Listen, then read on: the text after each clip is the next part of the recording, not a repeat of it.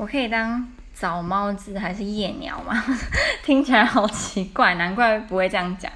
嗯，我之前应该说，我来波兰，刚来波兰的第一年，我都很早睡，就是十点多，大部分大部分的时候都十点多就睡了。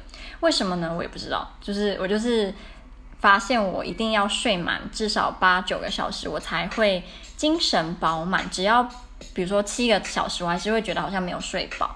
但是这近期我察觉到我对声音越来越敏感，只要有一点风吹草动，我觉得睡不着之后呢，我就养成了等制造噪音的那个人先睡着之后，我再去睡的习惯。可是很不巧的是，这些制造噪音的人都还蛮晚睡的，所以就导致我最近都会越来越晚睡，因为我想要等到他们先睡着，这样我去睡的时候，就可以一觉到天亮，不会被任何事物所吵醒。